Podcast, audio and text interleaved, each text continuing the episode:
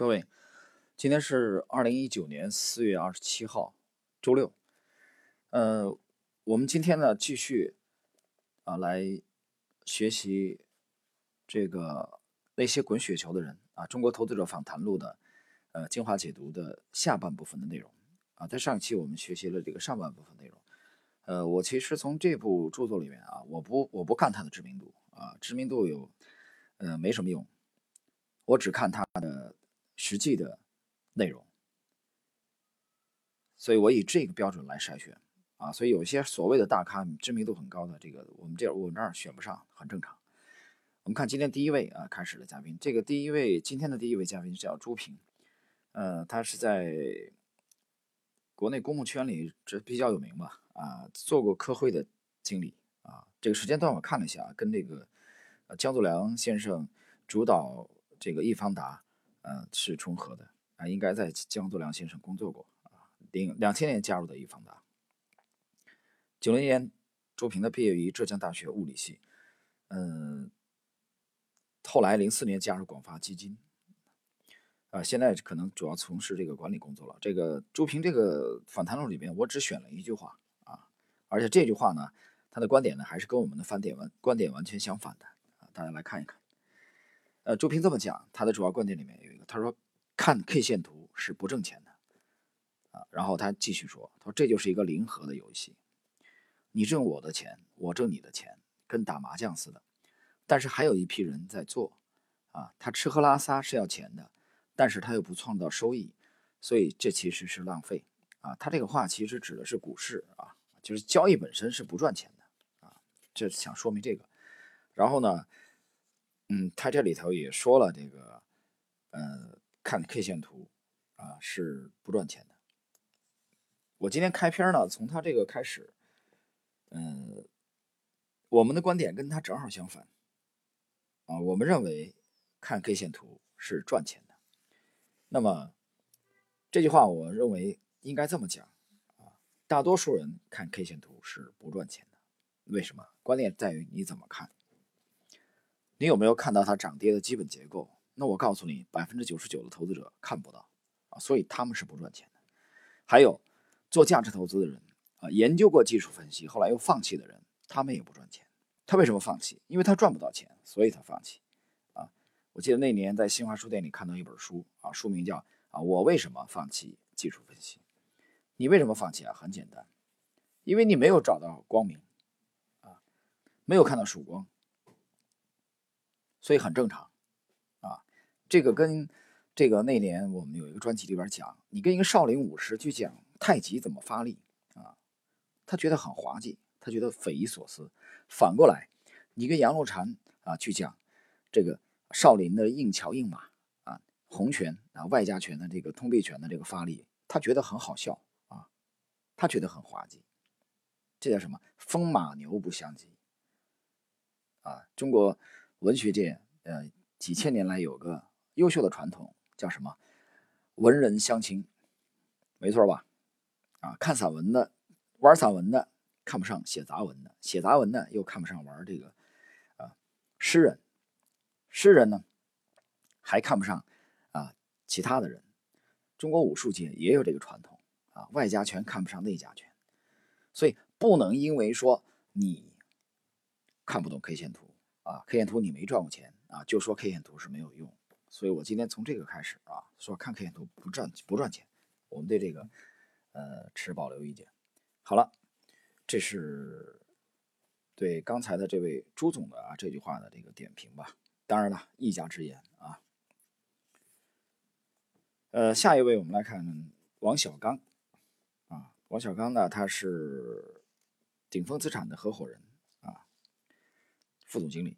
也是价值投资派的啊，他这本著作里边都是价值投资派的啊。先给你表明，他主要观点里面我比较感兴趣的有这么有这么几点啊。第一个，他说这个上市公司很多，机会也很多啊，我们不可能把握所有的机会，我只把握自己能把握的机会啊。这个很好，他讲这个其实就是能力圈的问问题啊。能力圈的问题，我们在之前对沃伦巴菲特的研究里边啊不止一次的已经重复讲了。这里边呢。那么王小刚副总呢还提到过啊，进一步的说明，他去观摩过这个呃巴菲特的股东大会啊，他说，呃，巴菲特对能力圈非常关注。这里边呢，他还提到了庄子啊，中国古代的庄子曾讲：“吾生也有涯，而知也无涯。已有涯，虽无涯。”上市公司很多啊，机会很多，我们不可能把握所有的机会，我只把握自己能把握的机会。遵循能力圈的体现，就是股票数量不要太多，投资集中于少数自己熟悉的股票。那么很简单，从这里你可以看到，王小刚副总他是一个典型的集中持股的拥趸啊。接着呢，他又以彼得林奇的这个真实的经历啊，我们知道富达基金的明星基金经理，我们之前节目有过啊介绍，呃，以他的经历，这个主持人问啊，他说你这个跟彼得林奇的做法有所差别了。啊，他说彼得林奇关注的股票很多，这是主持人的提问。我们看王小刚怎么回答的。他说，彼得林奇因为他后期的规模有两百多亿元，他有流动性的问题，所以股票很多。我觉得彼得林奇的做法会把自己搞得很累，他把绝大部分时间花在工作上。他开玩笑的说，隔两个星期回家的时候，几个儿女儿都不认识了，要靠女儿自我介绍才知道谁大谁小。这当然是开玩开笑，开玩笑。后来呢，彼得林奇早生华发，他一九七七年做基金经理，一九九零年就退休了。啊，那时候他才四十六岁。这样你可以看出，彼得林奇在富达工作了十三年，啊，是一个超级的基金经理。那么，接着朱平又讲，他说巴菲特选的股票不多，但持有的时间很长，而且呢，巴菲特到现在还在工作。活到八十多岁，他做的很快乐，所以啊，这是这个朱平先生的啊，不是这个王小刚先生的感悟啊，就是坚守能力圈。好，我们来看下一位啊，杨天南啊，木易杨，天下的天，南方的南，这个是我们今天重点介绍的一个人物。这个杨天南呢，其实几年以前。啊，我读到过他的东西，就是一个投资家的二十年啊，写的非常好啊。他的风格跟我们有差别，呃，有很大的区别。他是典型的价值投资，巴菲特的超级拥趸。杨天南呢，是中国最早一批接触巴菲特理念的投资者啊。他九三年进入资本市场，九五年接触到有关巴菲特的这个书籍啊。两千零一年去奥马哈参加了伯克希尔哈萨韦的股东大会，被巴菲特称为第一位来自北京的股东。啊，关于杨天南先生的访谈录里边啊，内容并不是很多，但是呢，呃，我看到了一些非常闪光的观点。我们下边再介绍一下。主持人有个问题啊，是问他说：“你还记得第一次接触巴菲特价值投资思想当时什么感觉吗？你目前的投资理念是怎么样一步一步形成的？”答：有幸在一九九五年首次读到有关巴菲特的书，在那之前，整个社会都处于摸索阶段。如果今天阅读那些年的财经股票杂志，会发现除了数据之外，基本上没什么参考价值。在一九九五年读到巴菲特的道路，啊，这个又翻译为的名字是《股王之道》。啊，我岔开说一句，这个呢，我在大概九九年前后在深圳也读到过，啊，上面是巴菲特一个头像，啊，背景是红色的，啊，他是中国的一个作者编著的，啊，就把美国海外发表的有关巴菲特的文章摘录在一起。不是中国原创的这本书，我曾经也读到过，但是很遗憾，从这本书的理念当中啊，我一分钱也没赚到过。当然了，这是我自己个人的原因啊，没有深入进去。那么杨天南这么回忆，当时的感觉就像茫茫黑夜中的航船看到了指明方向的灯塔。他的买股票实际上是买企业，好价格、好企业等投资理念，现在看来都太过平常。但当时都是闻所未闻，啊，给他形成了很大的震撼。这是江天南啊。接着我们来看他对巴菲特的评价啊，很有趣。他说：“呃，我们接着看这个主持人对他的提问。您在二十世纪九十年代的时候为什么选择四川长虹？技术更新换代快的家电行业，并不是传统的价值投资者喜欢的行业啊。”谁是传统的价值投资者？他们买贵州茅台吗？事变时变事宜，因时而化才是根本。啊，杨天南这里解释就是说，你要灵活啊，别那么死板。那么他继续讲，按照本杰明·格雷厄姆原教旨主义的观点，巴菲特应该是一个价值投资的修正主义者，甚至是背叛者。但这种观点并不为绝大多数人所接受，原因是巴菲特由既由变化才取得了今天的巨大成就。啊，那么读到这里啊，我不禁要给杨天南先生这个观点点一个赞，我完全赞同他的观点。我解释一下，杨天南认为巴菲特是一个价值投资的叛徒。啊，我为什么这样认为？巴菲特不止一次讲啊，他个人是有百分之七十的这个格雷厄姆啊，有百分之三十的这个费歇啊，就是就是这个成长股的那本作者啊所组成的。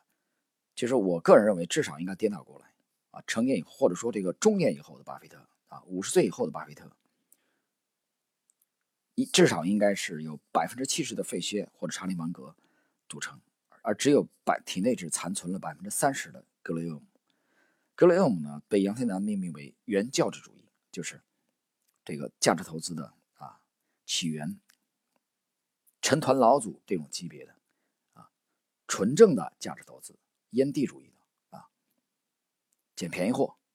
但是你去看巴菲特的投资，复盘他的投资经历，巴菲特的质变啊，巴菲特脱离成长股或者叫叛变价值投资的经典之战，就是对喜诗糖果。喜悦的喜，诗人的诗，对美国这个股票的投资，而这个里边啊，包括对可口可乐、对喜事糖果，这里边有浓重的查理芒格的身影，查理芒格的烙印。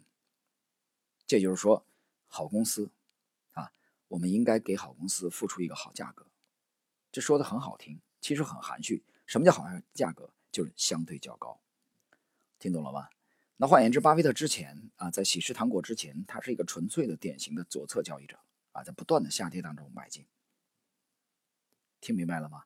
在原教旨主义教父，他的精神教父格雷厄姆的指导之下，从喜事糖果开始，巴菲特啊脱胎换骨，浴火重生啊，就比如原来一个这个唱京剧的啊，融进了摇滚的玩法。其实已经倾向于右侧交易者，至少有了右侧交易者的烙印啊，那就适当的追高。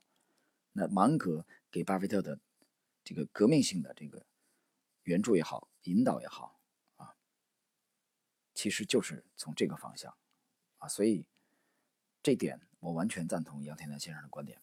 我们接着来看，主持人问：您认为投资的精髓是什么？答：你若问什么最难？实际上哪一步都不容易，成功需要其中的每一个环节都顺利，而失败只要其中一个环节出问题即可。一定要问的话，投资的精髓就是在正确的方向上忍耐。啊，这句话讲的非常非常好。杨连南说，投资的精髓就是在正确的方向上忍耐。我们继续来看，实际上知道了这样的秘籍与知道低买高卖的秘籍没有什么区别，知道了。也不代表投资就能成功。首先，正确的方向往往在事后才能完全确定，而不确定性几乎是人面临的永恒问题。所以当下最难，忍耐等待也不易。等一年、两年，还是更久啊？例如当下的这次危机，人们已经等了四年多啊。岔开一句啊，他这个访谈录是大概是一二年左右啊。他指这个危机是零八年的全球的金融危机啊，美国次贷危机。然后杨天南继续说：“还要等多久？没有人确切知道。”那么主持人继续问：“那你如何确定自己在正确的方向上？尤其当市场长时间与您预期的方向不一致的情况下，您怎么安慰自己？”答：“确定自己是否在正确的方向上，实际上是一件非常不容易的事情，也是在投资环节上重要的一环。这种判断除了事先的信息搜集、处理决断之外，更重要的是要实时更新对企业发展状况的观察，根据实际情况修正、维持或改变态度。当市场价格在较长期表现与预期不符的时候，是件令人痛苦的事情。这通常有两种可能：第一是市场犯了错误，啊；第二是投资人犯了错误。处于前一种状况，那么对前一种状况是忍耐等待；啊，我解释一句啊，市场犯了状况，实际上也就是市场这个失去了相对有效性啊，就市场错杀了这个杨天南手中持有的这个股票和标的，就是或者说是目前市场不认同啊，它不是热点啊，就那么简单。后一种情况是投资人主题犯了错误，那么后一种情况是需要你改正错误啊，这是主持人对他的这个反弹。我们继续来看，那么主持人问，能不能具体说一说您一般是如何做投资决策的？决策的，能否举些例子？答：日常最多的工作是阅读，投资过程大体是搜集、研究、判断、执行、忍耐、修正、再重复的过程。我认为投资这行业与许多行业强调团队精神不同，不同特立独行更重要。大家看法都一致的话，事情就麻烦了，市场可能就要变了。啊这段讲的非常好，杨天南强调了个性，这个吉姆罗杰斯说，一个厨房里不能有两个大厨，啊，投资这事儿怎么商量很难，啊，非常个性化的，其实非常难。我们再来看，主持人问，为什么大部分人在股市里赚不到钱？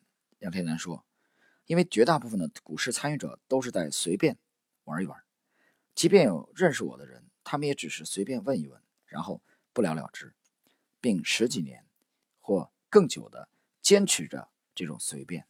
啊，说的太好了！很多人在知道我的专业身份后，喜欢问今年回报率多少啊，去年多少之类的问题。在回答了很多次之后，标准答案是：这行业我干了二十年，现在还在。顺便。讲一句，那么杨天南在这个零五年到零五年五月份到一二年四月份，他的投资年回报率啊，复利的回报率是大概年收益百分之三十二。那过去的十六年的统计是九六年到二零一二年，他的累计投资回报率大概是两百倍左右啊，他这个典型的价值投资者。那么谈到了刚才杨天南回答为什么那么多投资人啊？绝大部分的股市投资者不赚钱，因为他们太随便，他们对待股市太随便。啊，这边我岔开讲一句啊，这个今天很有意思。今天早间啊啊，就是刚才确切说大概十几分钟以前啊，我在准备录制这期节目的时候，我偶然看到了一个数据啊，这个嗯，喜马。这边呢，给我发了一个这个数据，啊，后台它有一个数据，什么数据呢？就是最近的三个月啊，那么收听的数据，收听量。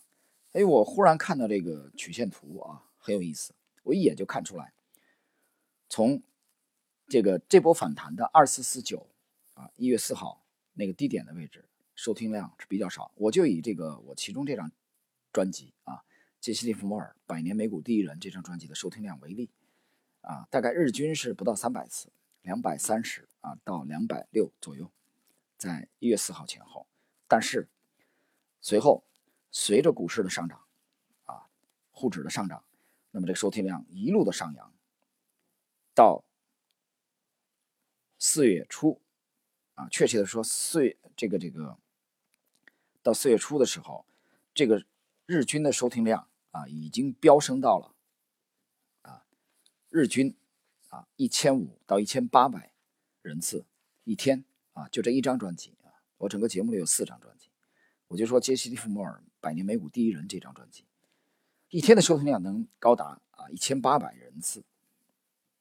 然后呢，从四月初之后啊，这个曲线呢又在逐渐的下滑。啊又在逐渐的下滑，现在逐渐下滑到了啊，日均大概七八百人次。这一张专辑，我想说明什么？这个其实从一个侧面啊，印证了杨天南先生讲的，许多人对股市就是一种随便的态度。那么这些人只有看到股市上扬的时候，他才开始开始短时间的、偶然的、轻描淡写的来关心一下股市。当股市一旦低迷，啊，当股市一旦调整，一旦震荡，当目前的盈利的示范效应不明显的时候，这些人啊，就不再关注股市了。所以我就告诉你，这些人在股市当中就属于那不挣钱的群体，这是由他们的行为特征所决定的。反过来，那么持续不断的把投资作为一生的事业的人，啊，是在股市当中的成功者身上一个共同的标签。啊，好了，这个是对杨天南先生的访谈录的这个介绍。我们再来看啊，最后一位。我讲了啊，这个是李健，啊，倒数第二位吧，啊，李健，呃，宝剑的剑，木子李。李健是九五年开始正确投资的，九九年基本上破产了，然后两千年开始接触这个价值投资。那么，我们来看李健的观点里边呢，啊，比较闪光的地方。李健也很有个性。啊，他在雪球里边也比较有知名度。他谈过一个观点，他说：“长期持有优秀企业才能赚大钱，不战而屈人之兵是最高明的战略。”啊，这是《孙子兵法》的名句。老想着自己的爱股啊是否高估，老想着先卖掉再买回来，老想着尽善尽美的操作，实践中很容易从千里马的马背上掉下来。频繁换下跑累的马，高抛低吸。止损等看似美妙正确的操作，在实践上负多胜少，也很累人。啊，这是李健对价值投资的一个理解。他还这么讲：这些年我也非常诧异，为什么人的眼光有那么大不同？长期持有优秀的企业，能够轻松获得很高的回报，为什么要盯着一些市场的差价那么动心？我遇到的活生生的例子是，有些人当年对三十二元买进、三十六元卖掉的贵州茅台极为坚决，可是对我，我跟他们反复说过的，比如将来十年内，可能随着利润的增长，茅台的股价可能达到一千元以上的股票，却丝毫没有任何激情。那么，我们来看这个主持人对李健提及提问的一个问题啊，很有代表性。他说。这个公司的基本面变坏的情况啊，如果说公司基本面变坏了，就是说当初选择买入的理由不成立了。如果以这个基本面回到过去，是不会买入的。既然如此，为什么还要继续持有呢？为什么不把这部分股票换成现金，寻找其他这个更好的公司呢？李健这样回答，他说：“投资要特别警惕那些看似正确，但实际操作极易犯错的东西。经常变换股票，犯错的几率更高，成本更高。坚持一种好的投资方法。”虽然有时会牺牲短期和局部利益，但换来的是长期和整体的成功。这里我要解释一下啊，由于他们整个这本这部书选择的全部都是价值投资者啊，我解释一下。那么我们可以呃确切的说，这些价值投资者当中的百分之九十九以上都是坚持，基本上都是坚持左侧交易的啊，这点是确定无疑的。那么。他这个风格就是长期持有，听懂了吧？他选择个股的这个呃交易啊，非常不频繁，非常不频繁的，他是有这一点，所以他换手率是非常低的啊。他买进以后基本上就是长期持有，是有这个特色的。但是有一点啊，我觉得其实研究这个风格啊，他们有一点我觉得是非常正确的。我们来看一看啊，这一点。是怎么这个体现出来的啊？就是在同样是这部访谈录啊当中的啊，另外一位价值投资的投资的这个拥趸啊，是他的这个观点，他就认为这个价值投资啊，这个公司的基本面啊，长期来看啊，我们来看看，这就是王小刚。啊，王小刚的主要观点里边就有一点，最大的就是投资理念，就这个门派，股价长期来讲是跟公司基本面挂钩的，但是我用了十年才坚定这个道理，大家听懂没有？啊，王小刚，他用了十年才想明白这点事儿啊，他其实九二年开始炒股，零九年底加入顶峰资产担任合伙人副总，一二年七月份啊，这个。作者去采访王小刚的时候，他从事私募两年半，手下管理着两只基金：顶峰八期和顶峰四号。呃，过去一年，在可比的七百六十三只私募产品当中，分列第一名和第二名。这是截止到二零一二年七月五号的数据，好买基金网的统计数据。但是王小刚坦诚，股价长期来讲跟基本面挂钩这一点，他用了十年才坚定这个信仰。其实这是这个基本分析或者价值投资的一个非常非常坚定的信仰。大家体会体会这一点啊。那有人说，那那图表派啊，你们趋势派跟他们有什么区别呢？我觉得既有区别啊，又有共性。那么共性就在于我们交易的这个主标的啊，跟他们并不矛盾啊。经常有人问我说：“这个你对你们对基本面这个模型对基本面完全不感兴趣吗？”我没这么讲。呃，模型的特点主要是自下而上啊，逆向来选。我们主要通让市场告诉我们强的标的在哪里，强的行业在哪里。但是你发现我们筛完了以后，准备放这个自选股。啊，股票池等待买点的时候，我们去看它的基本面，我们发现我们筛出来的股票的基本面百分之九十五以上，啊，甚至更高的比例，都是优质的业绩在增长的公司，听懂了没有？所以这叫什么异曲同工之妙，跟价值投资的那个啊异曲同工，只是呃我们持有的方式啊相对来说可能更灵活一点啊，我们并不是说。啊，一只股票拿几年的这种方式。好了，我们来看今天这个，呃，滚雪球访谈录进化投资的最后一位人物啊，给我印象很深的最后一位人物的访谈。呃，我们只是挑精华部分啊。这位叫陈宇，尔东陈，宇宙的宇。嗯，这位是来自于北京。他的访谈录里边，我很感兴趣的其实就两点啊。他呢在回答这个主持人，就是现在陈宇这个神农投资啊，陈宇有一个这个偶像，这个偶像就是老虎基金的啊朱利安·罗伯逊。那么主持人问他啊，作者问他，他说你为什么把老虎基金作为标杆啊？在国内市场怎么来做对冲啊？我们知道老虎基金是这个呃全球非常著名的当年的对冲基金。我们看陈宇怎么回答的。老虎基金初期的特点是选股型对冲基金，在股票市场做对冲，买更好的代替好的，卖更坏的代替坏的。在国内，暂时我只能够买，不能够卖，所以暂时实行一半的策略。啊，如果未来敞开了融券，这个融券现在已经敞开了啊，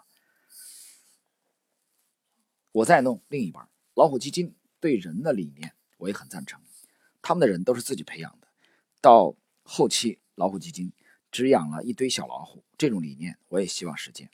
另外，朱利安·罗伯逊创立老虎基金的时候已经五十多岁了，之前他什么职业都做过，他把这个圈子摸透了以后才成立了老虎基金。我们也有近似的背景，比如我本人不是做基金经理，也不是做券商自营出身，是做董事长秘书，感觉对老虎基金的运营思路很熟悉，对办事的风格也很欣赏。那么，这是。这个陈宇谈到的，他建立神农投资啊，对老虎基金非常的推崇。好，我更关注的是后边的这部分内容，大家来听。那么，笔者作者问他提问：你怎么样能保证自己不爆仓呢？啊，就你神农投资的这个过程中，陈宇是这样回答的：他说，老虎基金之所以爆仓，全是因为加了杠杆。老虎基金之所以爆仓，是因为他们做对了方向，但是并没有熬到。那个时间，他死就死在二零零一年互联网泡沫做空，没等他得手，已经被挤爆了。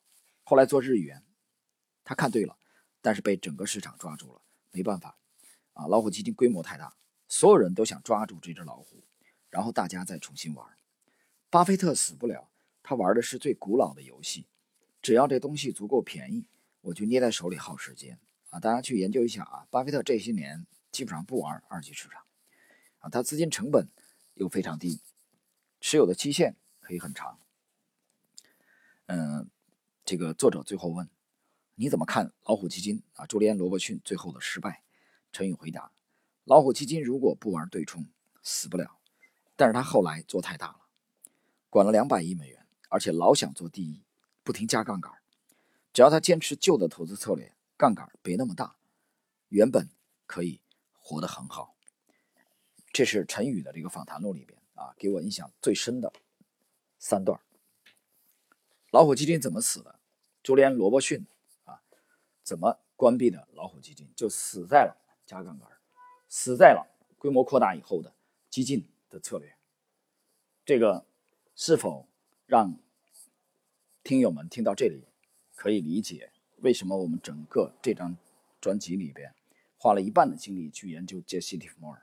研究杰西·蒂夫莫尔的失败，啊，作为一个进攻如此犀利的顶尖华尔街的高手，最终啊，几起几落之后，还是以自杀的悲剧收场。我认为其中一个主要的原因其实是杠杆，啊，是人性的膨胀，是杠杆。谈到这里，我们简单说两句啊，在这期节目的尾声，讲一讲心得。呃，我之前分析过这个索罗斯的这个交易风格，索罗斯啊。是全可以说是全球对冲基金界的精英中的精英啊，顶尖的投资大师和超级交易员啊，他做空英镑也好啊，在九七年的这个泰国金融危机啊，做空泰铢也好，都是经典之战，获取了巨额利润。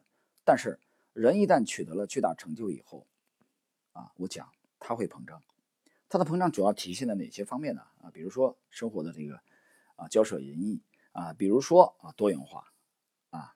索罗斯的多元化并不是体现在啊，索罗斯要去什么投投资房地产啊，我倒不是这个意思。他的多元化体现在他成功以后呢，把大量精力去选择去做慈善。大家去研究一下索罗斯一生的经历，我发现了这个特点。你再看，从索罗斯从一个纯粹的对冲基金交易交易员和基金经理啊，纯交易人士，拥拥有了相当的比重去做慈善，而把主要的精力基金啊交给了。他的天才的助手啊，这个斯坦利·朱克米勒以后，你发现索罗斯在一九九七年就犯了一个巨大的错误。什么错误？他开始重仓去投资印尼，他对苏哈托产生了啊迷幻一般的嗯这个兴趣。这个时候什么原因？他有了慈善的这个角色以后啊。他就很讲，开始注重道德性。我们知道，一个纯粹的交易者，一个纯粹的商人，啊，其实，呃，道德的因素并不是特别的，因为交易这个方面，买卖嘛，对不对？大家去看看李嘉诚的这个对这段的理解啊，前几年这个对他有这个议论啊，别让李嘉诚跑了。这个他的回答，那个信很简短，但是写的非常经典。你跟一个商人过多的去谈这个，没有多大的意义。但索罗斯做慈善以后，他身上。贴上了道德的标签，这个道德的标签反过来影响了他的交易。我们看，他九七年开始做多印尼，啊，苏哈托啊，不用多解释了吧？然后呢，索罗斯巨亏。九八年做多叶利钦主导下的这个我们北边的邻居啊，北方的这个邻居大熊。那么九七年的投资印尼。和九八年的啊投巨资改造啊，期望能带来大熊叶利钦主导的这个啊改变，最终的结果都是以索罗斯巨亏收场啊，这个亏损的程度啊，基本上把他九七年啊做泰铢的做空泰铢的盈利啊损失殆尽。这是两个经典的案例，由于索罗斯个人的这个角色的膨胀啊所导致的，其实也是加杠杆。你老老实，他他转型了嘛？转型贴上道德的标签，这个时候我觉得他其实已经有部分的人格分裂了。我们再讲难听一点，其实有点让想让妓女从良的感觉。呃，谈到这里，我想起来，这个就是中国著名有一个导演叫陈凯歌，有个电影啊，张国荣主演的叫《霸王别姬》。这个电影根据改编那个剧本小说，是由李碧华啊李碧华所著的《霸王别姬》改编。这个《霸王别姬》开篇就有一句话，叫什么？“戏子无情，婊子无义。”索罗斯当年以慈善家的面目，想拯救，啊，就是想让婊子从良，安安稳稳的过日子。这事儿有吗？有，但是太难，几率太小。所以最终导致索罗斯这两笔投资的失败，啊，是他是和他个人的这个期许的这个膨胀、角色转换有关系的。好了，朋友们，那么今天我们这一期啊，对《滚雪球访谈录》精华解读的下半部分的内容啊，就到这里了。其实这本书呢，容量还是比较大啊，访谈了那么我我想差不多啊，应该能有那么呃八九位。啊，顶尖的这个价值投资者，但是我其中只选取了几位啊，有一些知名度虽然很大，但实际上，是吧？我们只选我们认为精华的部分跟大家交流，希望对大家投资能有一定的启迪。好了，我们今天这期节目内容就到这里，谢谢各位。